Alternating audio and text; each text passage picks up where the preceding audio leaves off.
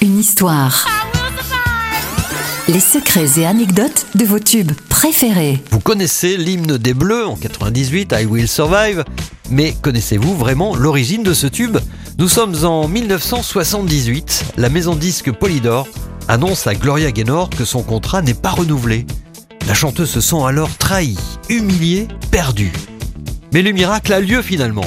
Sa maison de disque change de directeur artistique et lui propose d'enregistrer un ultime single, Substitute, avec I Will Survive en phase B. Or, Gloria Gaynor considère que I Will Survive mérite plutôt d'être sur la face A. Nouveau revers pour la chanteuse, sa maison de disque refuse.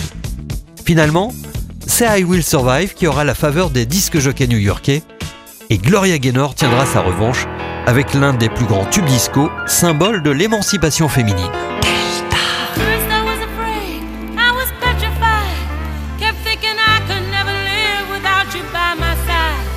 But then I spent so many nights thinking how you did me wrong. And I grew strong, and I learned